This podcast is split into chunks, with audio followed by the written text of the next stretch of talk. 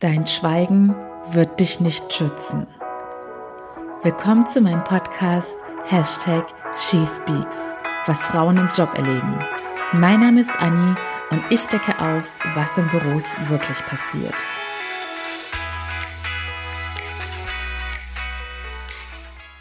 Hallo ihr Lieben und willkommen zurück. Heute geht es um ein sehr ernstes Thema, vor dem ich mich jetzt auch eine Weile gedrückt hatte. Denn irgendwie habe ich darauf gehofft, dass mir doch mehr Fälle dazu zugesandt werden und ich nicht unbedingt in der ersten Folge zu dem Thema gleich meine persönliche Story auspacken muss. Die Erklärung dazu folgt auch später und aufgrund dessen ist es auch ehrlich gesagt ganz logisch, dass bei diesem Thema die meisten noch viel zu viele Hemmungen haben, als dass man da bereit ist, seine Story so offen zu teilen. Deshalb mache ich heute mal den ersten Schritt. Und ganz wichtig, zu dieser ganzen MeToo-Debatte ist es mir besonders wichtig, dass ich in diesem Podcast hier beide Seiten beleuchte, was es für Frauen bedeutet, aber auch was es für Männer bedeutet. Deshalb werde ich heute in Teil 1 zu dem Thema sexuelle Belästigung am Arbeitsplatz meine persönliche Geschichte erzählen und auf die ein oder anderen statistischen Daten zu dem Thema eingehen. Ich habe mich hier jetzt auf Deutschland fokussiert und auch die ganzen rechtlichen Hintergründe, wie das überhaupt definiert wird, was man als sexuelle Belästigung einordnen kann und was man dagegen tun kann. In Teil zwei werde ich dann die männliche Perspektive beleuchten, beziehungsweise einen Fall dazu erzählen und da dann wahrscheinlich mehr auf die psychologischen Hintergründe zu dem Thema eingehen. Aber mal schauen. Ihr wisst ja, ich produziere das immer von Woche zu Woche. Meine Geschichte ist mittlerweile über zehn Jahre her. Und dennoch fällt es mir ehrlich gesagt sehr schwer, darüber zu reden. Und alle, die mich ein bisschen besser kennen, vor allem meine Familie, weiß ja, dass ich jemand bin, der mit seinem nahen Umfeld eigentlich so gut wie alles teilt. Vor allem die Dinge, die mich sehr bewegen. Doch diese Geschichte habe ich tatsächlich damals, als sie passiert ist, niemandem in meinem Umfeld erzählt. Und im Nachhinein bin ich mir ehrlich gesagt gar nicht sicher. Vielleicht habe ich sie nach ein paar Jahren mal der einen oder anderen Freundin oder dem einen oder anderen Freund erzählt. Aber wie gesagt, das weiß ich auch gar nicht mehr so recht. Auf jeden Fall hatte ich heute als ich dann so dachte, hm, vielleicht ist jetzt der richtige Zeitpunkt, über dieses Thema zu sprechen, denn ich hatte mir auch immer vorgenommen, dass der Podcast schon eine gewisse Reichweite haben soll, bevor ich zu diesen großen und ernsten Themen komme. Also ernst sind ja alle, aber ich meine diese Themen, die jetzt gerade quasi im Fokus der Öffentlichkeit stehen. Und Jetzt ist ja die Reichweite da, also dachte ich mir, warum noch länger warten? Habe aber trotzdem erstmal noch meiner Schwester eine Sprachnachricht geschickt, ihr die Geschichte erzählt, weil mir dann erst bewusst geworden ist, dass meine Familie da noch gar nicht drüber Bescheid weiß und meinte dann, was meinst du? Kann ich mit der Geschichte rausgehen? Und ist jetzt der richtige Zeitpunkt oder soll ich lieber noch warten? Denn irgendwie habe ich mich immer noch nicht so ganz wohl dabei gefühlt. Und meine Schwester hatte dann tatsächlich irgendwie, ich glaube, letzten Endes nur 15 Minuten gebraucht, bis sie mir geantwortet hatte. Und in diesen Minuten habe ich mich so verrückt gemacht und dachte, okay, was denkt sie denn jetzt? Und war das jetzt irgendwie doof, die Geschichte zu erzählen? Und ich habe mich ich hatte mich wirklich so gefühlt, wie wenn ich ihr quasi irgendwas gebeichtet hatte, was ich falsch gemacht hatte. Es war es ist, glaube ich, für Außenstehende, die sowas noch nie erlebt haben, wahrscheinlich total unverständlich. Und ich bin in der Hinsicht auch eigentlich eine super entspannte Person. Aber da dachte ich wirklich so, oh Jemine, ich hätte das jetzt, glaube ich, gerade nicht sagen sollen. Hoffentlich antwortet sie jetzt irgendwie nichts, wo ich mich blöd fühle. Aber natürlich war diese Sorge vollkommen unberechtigt und Sie war natürlich verwundert, dass ich das damals gar nicht erzählt hatte und meinte dann aber auch gleich, Wahrscheinlich war es besser so, dass Mama und Papa da gar nicht Bescheid wussten, denn die wären komplett ausgerastet. Und ja, auf jeden Fall hat sie mich, wie ihr es ja jetzt schon erahnen könnt, darin bestätigt, dass ich darüber reden kann und dass meine Schamgefühle vollkommen unberechtigt sind. Denn bei solchen Themen muss halt immer einer erstmal den Anfang machen. Wer weiß, vielleicht traut sich ja jemand nach der Folge oder nach den beiden Folgen auch noch seine persönliche Geschichte dazu zu teilen, denn schließlich kam ja auch so damals erst diese ganze MeToo-Bewegung ins Rollen. Also gut, kommen wir zu meiner Geschichte. Ich war damals noch offiziell ein Teenager, denn Vielleicht sind ja viele so unaufmerksam wie ich, aber tatsächlich hatte mich mein Papa damals darauf hingewiesen, dass man aufgrund der englischen Sprache bis offiziell 19 noch ein Teenager wegen 19 ist und danach nicht mehr. Die Definition war mir damals nicht bewusst, beziehungsweise in dem Alter denkt man ja wahrscheinlich auch ab 15 oder 16 ist man schon gar kein Teenager mehr. Aber per Definition war ich noch einer. Nicht wundern, ich versuche trotzdem noch so ein paar Details zu verschwemmen, einfach aus Gründen der Anonymität. Aber zur Einordnung, damit ihr es wisst, ich war noch sehr jung. In dem Job, in dem ich mich damals befand, hatte ich fast ausschließlich männliche Kollegen, die auch im Schnitt fast doppelt so alt waren wie ich. Die meisten hatten auch Kinder, die in meinem Alter waren und so auch, wie nennen wir ihn jetzt in dem Fall, ich sage jetzt einfach mal, mein Arbeitskollege Herr Schmidt. Vielleicht noch eine wichtige Randnotiz, damit hier jetzt nicht irgendwelche Gerüchte aufkommen oder noch mehrere heikle Themen auf einmal besprochen werden. Ich war auf jeden Fall schon volljährig. Mein Kollege Herr Schmidt war jemand, der sicherlich den meisten Menschen auf den ersten Blick positiv aufgefallen ist. Er hatte ein sehr gepflegtes Äußeres und gehörte zu der Kategorie Mensch, bei der man so auf den ersten Blick sieht, dass die Person auch Wert auf ihr Äußeres legt. Er hatte eine sehr offene und humorvolle Art und war auch unter den Kollegen sehr beliebt. Und mir fiel er zunächst auch sehr positiv und sympathisch auf, da er immer einen lockeren Spruch auf den Lippen hatte. Und rückblickend war er sicherlich von Anfang an schon auf eine gewisse Art und Weise immer etwas flirty und hat mit Komplimenten um sich geworfen. Aber das ist mir damals noch gar nicht irgendwie negativ oder unangenehm aufgestoßen. Ich hatte mich eher darüber gefreut, dass in diesem eher älteren Umfeld damals dann auch jemand war, der humorvoll war und gerne mal einen Witz erzählt hat. Ich glaube, ein wesentlicher Aspekt war, dass ich die eine oder andere Aussage, die schon in, auf Richtung Flirt hingedeutet hätte, gar nicht so ernst genommen habe, war, dass ich relativ früh von ihm, von seiner Familie und Ehefrau erfahren hatte und auch von seinen Kindern, die eben auch in meinem Alter waren, unter anderem auch eine Tochter. Und vielleicht könnt ihr das nachvollziehen, wenn man eine ältere Person kennenlernt, die Kinder im selben Alter hat, dann hat man so das Gefühl, ja, die würden doch sowieso dann auch die Tochter in einem sehen, sozusagen. Das erste Mal, als ich so dachte, hm, das finde ich jetzt ein bisschen strange, war, als Herr Schmidt dann mal wieder einen seiner lustigen Sprüche machte und mich auf eine Bar, in die ich gerne ging, ansprach und meinte, dass er mich dort letzte Woche gesehen hätte. Und ich war erstmal total verwundert und konnte das gar nicht einordnen, da ich nicht in dieser Bar war. Und dann kam in dem Gespräch irgendwie raus, dass er in einem sozialen Netzwerk nach mir gesucht hatte und dort gesehen hatte, dass ich diese Seite der Bar geliked hatte. Das fand ich dann schon etwas creepy und habe mich auch ein bisschen unwohl dabei gefühlt, dass jetzt so ein so viel älterer Arbeitskollege nach meinem privaten Social Media Auftritt sucht und ich habe auch seitdem meinen Namen geändert, dass man mich da nicht mehr so schnell findet und tatsächlich ist mir nur aufgrund dessen diese Geschichte nach mehreren Jahren wieder eingefallen. Sorry, jetzt kratzt mein Hals. Weil ich dann so dachte, wie kam das eigentlich damals zustande, dass ich nicht mit meinem richtigen Namen in den sozialen Netzwerken war? Und dann dachte ich, ah ja, stimmt, da war ja damals was mit Herr Schmidt. Eines Tages war ich dann geschäftlich mit Herr Schmidt unterwegs. Und soweit war auch alles in Ordnung und mir ist gar nichts aufgefallen. Wir hatten dann zwischen den Terminen auch einen kurzen Stopp in einem Café gemacht, aber das ist ja auch so üblich unter Kollegen, gerade wenn man noch irgendwelche Puffer hat und die Pause einfach gemeinsam verbringt. Doch auf der Rückfahrt wurde es dann allmählich seltsam.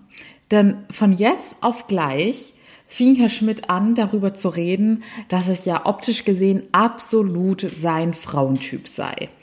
Und dann plauderte er einfach so locker drauf los und erzählte mir, dass er es ja schon seit einigen Jahren so handhaben würde, dass er längerfristige Affären habe und dass er mit denen dann auch rumreisen würde und dann mal ein nettes Wochenende in Paris hat oder man könnte ja auch mal dort und dorthin gehen.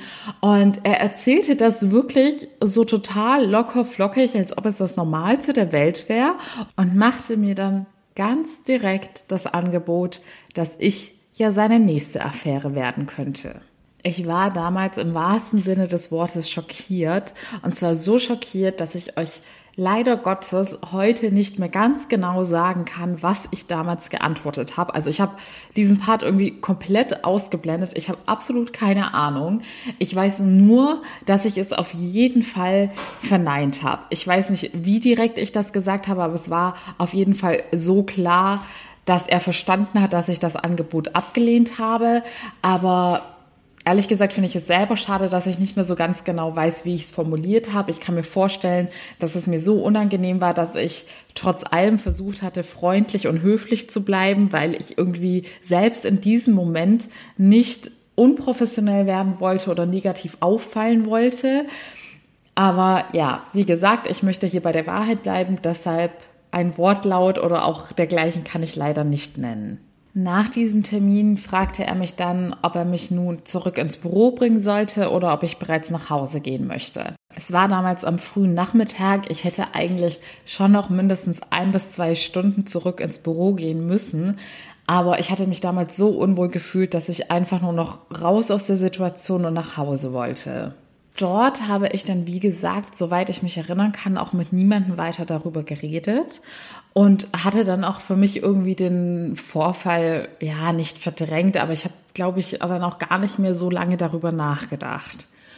Am nächsten Tag auf der Arbeit hatte ich dann ein Meeting mit meinem Vorgesetzten. Und dieser äußerte dann verärgert, dass er ja schon enttäuscht war, dass ich am Tag zuvor so früh nach Hause gegangen war und nicht mehr zurück zur Arbeit kam. Und das Folgende ist nur passiert, weil ich erstens ein sehr gutes Vertrauensverhältnis zu meinem damaligen Vorgesetzten hatte. Also er war diese Art Chef, bei dem man wusste, dass er auch empathisch Dinge nachempfinden kann. Ich hätte zum Beispiel niemals zweimal drüber nachgedacht, ob ich ihm jetzt erzählen kann, dass gerade irgendein Schicksalsschlag in meinem Leben passiert ist und es mir deshalb nicht so gut geht. Bei ihm hätte ich sofort gewusst, dass er absolut verständnisvoll sein würde und auch sozusagen den Mensch hinter der arbeitenden Person sieht. Tut mir leid, man hört manchmal immer noch das Knacken und Knarren von meinem niegelnagelneuen Stuhl, der einfach nur nervt und ich schaffe es einfach nicht, mich gar nicht zu bewegen.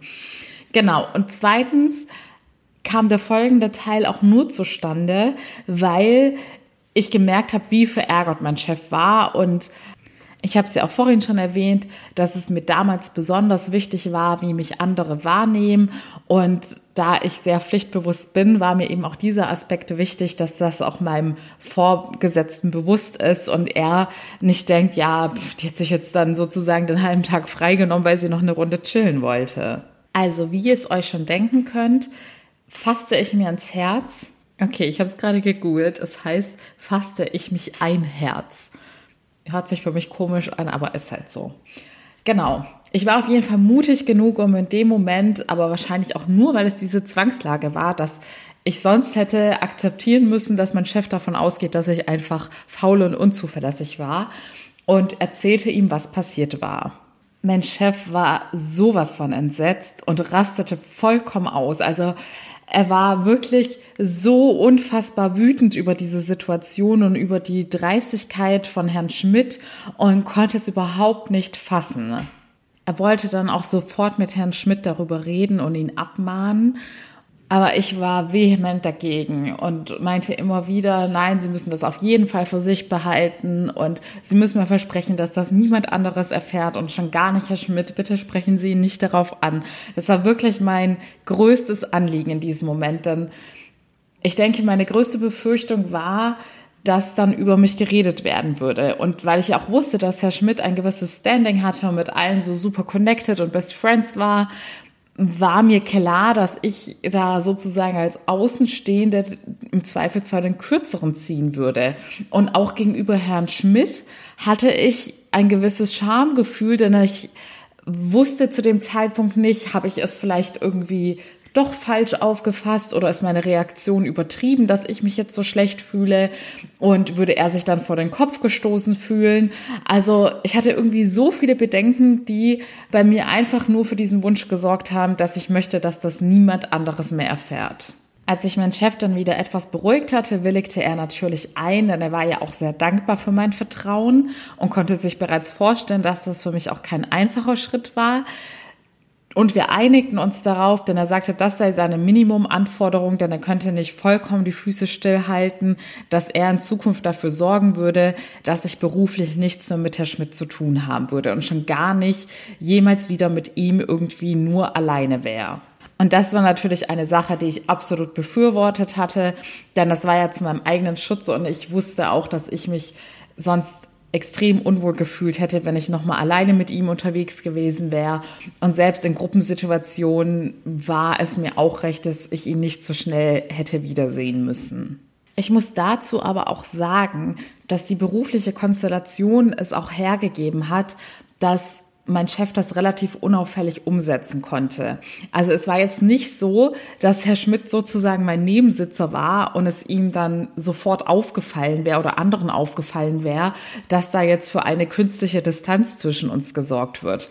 Ich weiß ehrlich gesagt nicht, wie ich dann in so einer Situation reagiert hätte, wenn ich gewusst hätte, okay, Herr Schmidt wird es jetzt merken, dass mein Chef Bescheid weiß und jetzt gerade dafür sorgt, dass wir beide nichts mehr miteinander zu tun haben. Denn wie gesagt, mir war damals der Aspekt, dass da nichts irgendwie an Dritte gerät oder an Herrn Schmidt war für mich einfach das Nonplusultra.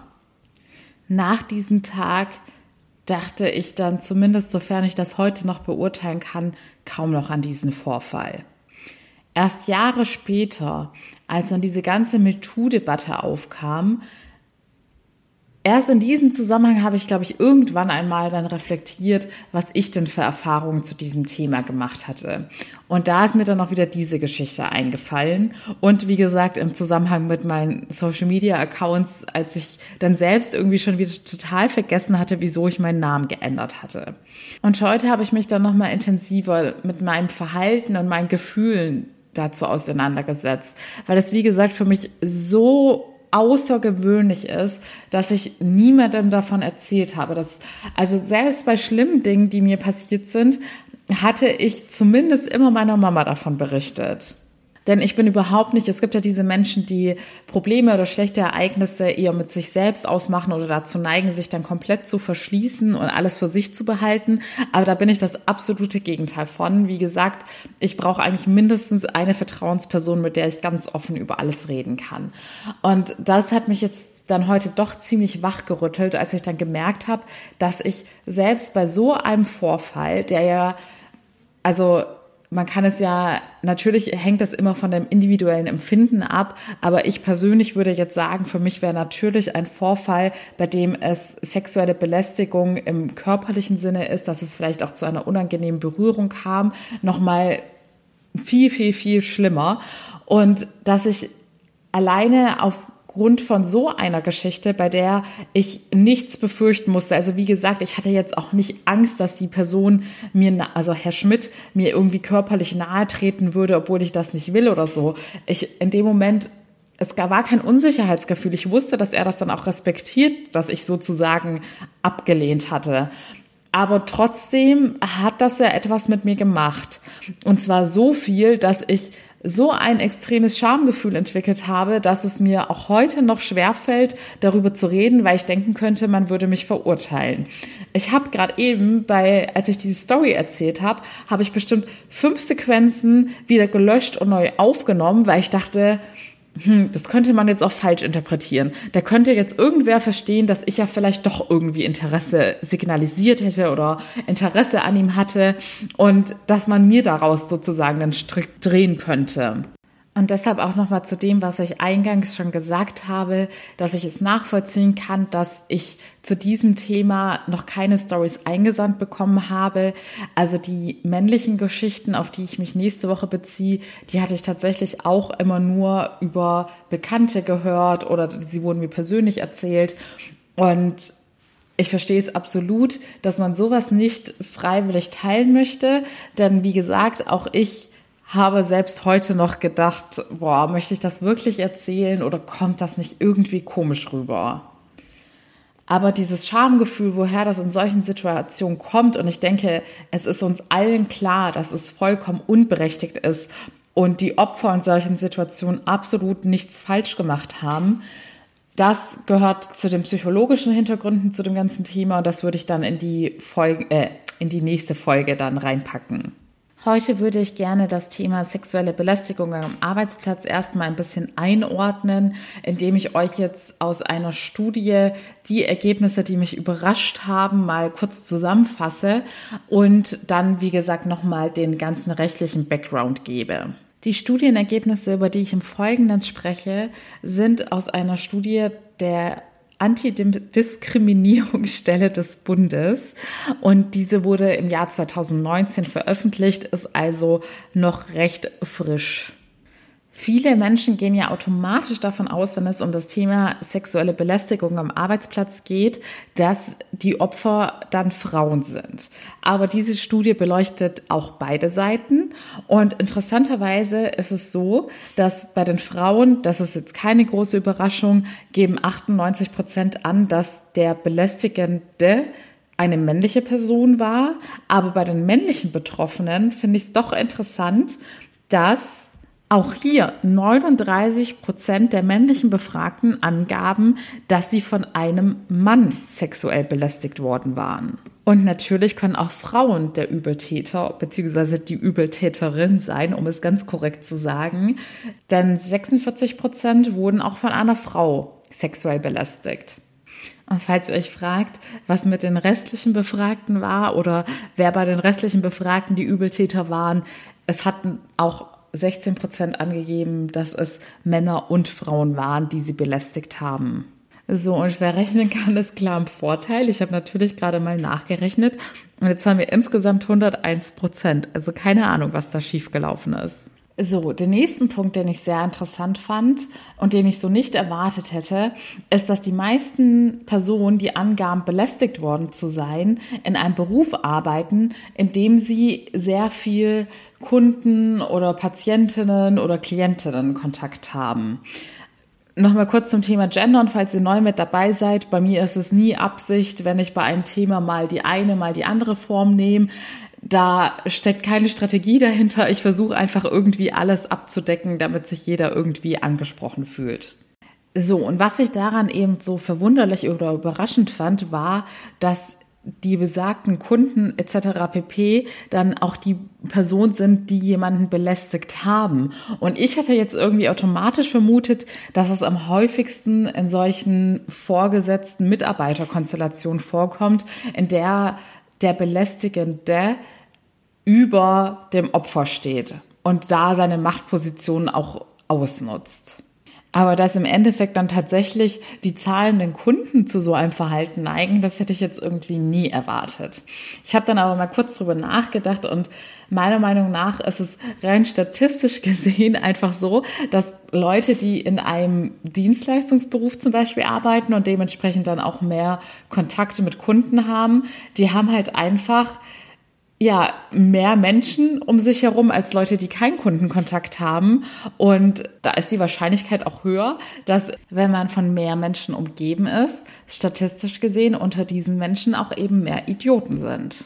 Aber nicht nur in Berufen mit viel Kundenkontakt besteht ein erhöhtes Risiko, sexuell belästigt zu werden, sondern laut dieser Studie ist das Risiko besonders für weibliche Führungskräfte, Frauen in akademischen Berufen als auch Frauen in den eher männertypischen Berufen, was halt meistens die technischen Berufe sind, besonders hoch.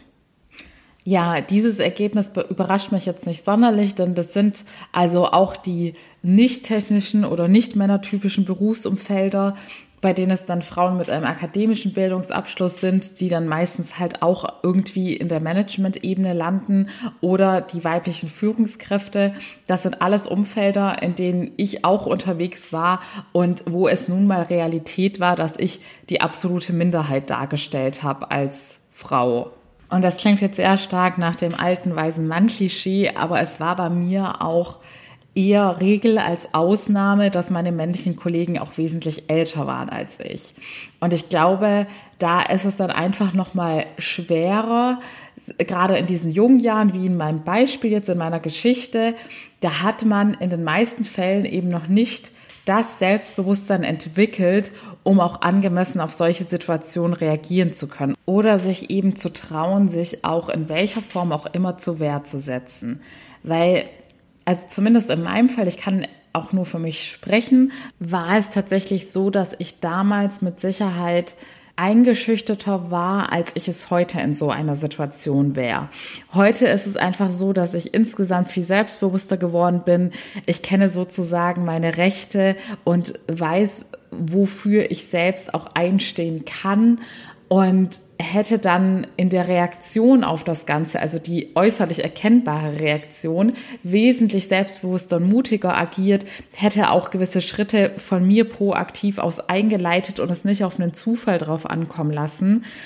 Aber was sich nicht geändert hätte, und das sieht man ja alleine schon daran, dass ich euch jetzt immer noch von meinem Schamgefühl erzähle, wäre sozusagen ja das, was es in mir ausgelöst hat und wie das Ganze in mir gewirkt hätte. Ich bin mir sicher, dass wenn mir sowas heute noch passieren würde oder auch meinetwegen, wenn ich 50 bin, das immer noch etwas mit mir anstellen würde. Denn bei mir ist es nach wie vor so, wenn ich mich durch etwas belästigt fühle und das kann auch nur ein Blick oder ein Kommentar sein, wenn man durch die Straßen läuft. Ich glaube, das erleben vor allem Frauen sehr, sehr häufig.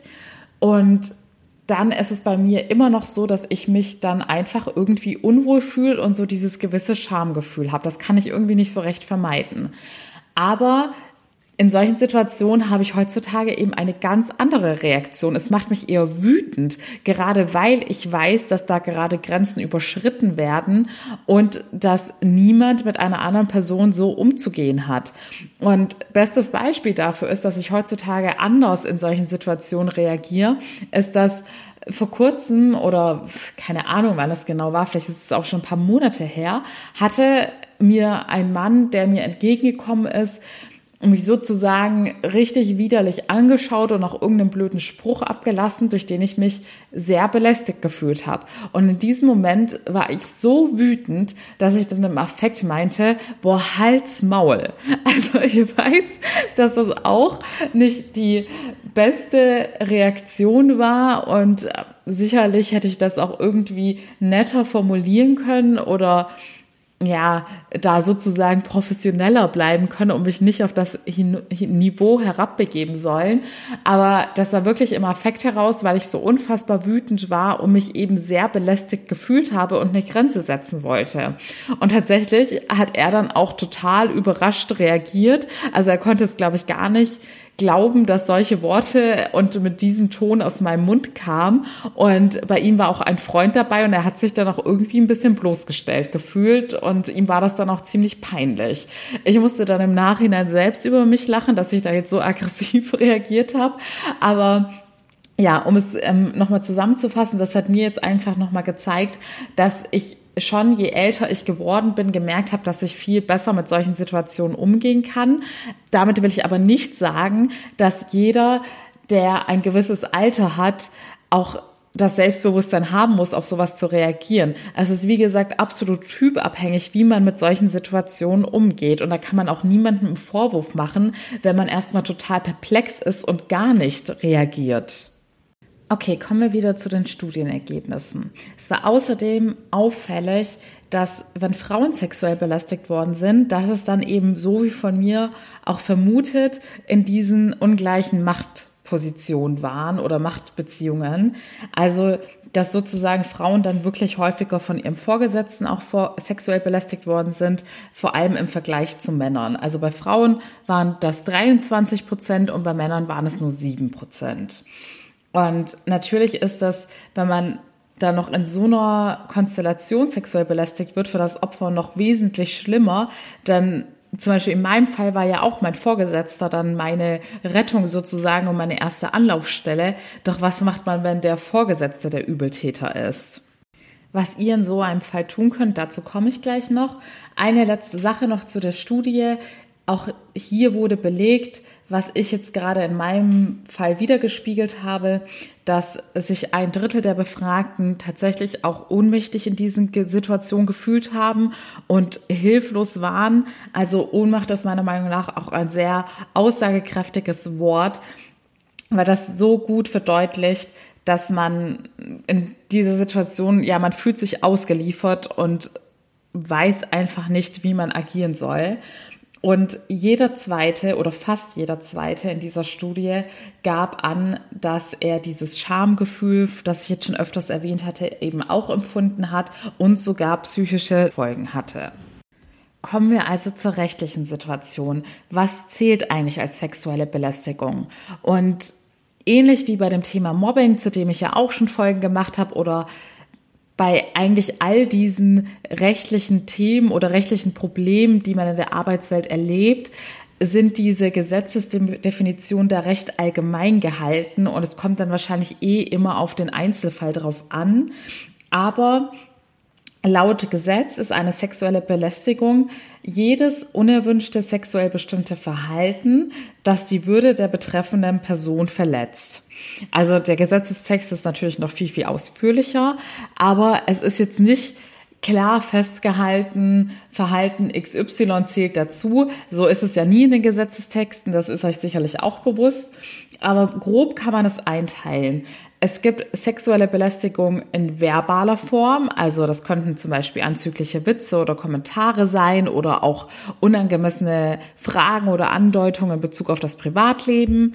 Es gibt die nonverbale sexuelle Belästigung und dazu zählt auch interessanterweise all das, was uns heutzutage über den Nachrichtenaustausch im Internet oder per Handy ermöglicht wird. Also wenn da irgendwelche Fotos versandt werden. Also es könnte jetzt zum Beispiel auch sein, dass ein Kollege ein freizügiges Foto von ihm selbst ungefragt an jemanden schickt oder wenn man zum Beispiel einen pornografischen Inhalt ungefragt an jemanden schickt. Also zusammenfassend oder übergeordnet möchte ich noch zu dem Thema sagen, man kann es streng genommen weil viele sagen ja, okay, es ist ganz schwer zu unterscheiden oder man begibt sich da auf dünnes Eis. Was zählt denn jetzt noch als Flirten und was als sexuelle Belästigung? Und man kann es ganz einfach erklärt sagen, Flirt ist, wenn da ein beidseitiges Interesse ist und sexuelle Belästigung eben, wenn es einseitig und auch sozusagen ungefragt und unerwünscht stattfindet. Und zu den nonverbalen sexuellen Belästigungen zählen natürlich jede Art von Blicken oder ein unangenehmes Anstarren oder aber auch so Sachen wie ein Hinterherpfeifen. Und die dritte Kategorie sind dann eben die körperlichen sexuellen Belästigungen. Darunter fallen natürlich jegliche Art von Berührungen und alles weitere, was einfach mit körperlichem Kontakt zu tun hat. Laut dem Allgemeinen Gleichbehandlungsgesetz sind alle drei Kategorien und alles, was darunter fällt, verboten. Was für euch auch noch wichtig zu wissen ist, dass es keinen Unterschied macht, ob diese Sache jetzt bei euch direkt in dem Geschäftsgebäude stattgefunden hat oder wie in meinem Fall bei einem dienstlichen Termin oder einer Geschäftsreise oder vielleicht sogar auf einem Event. Wenn es im beruflichen Kontext war, zählt das als sexuelle Belästigung am Arbeitsplatz.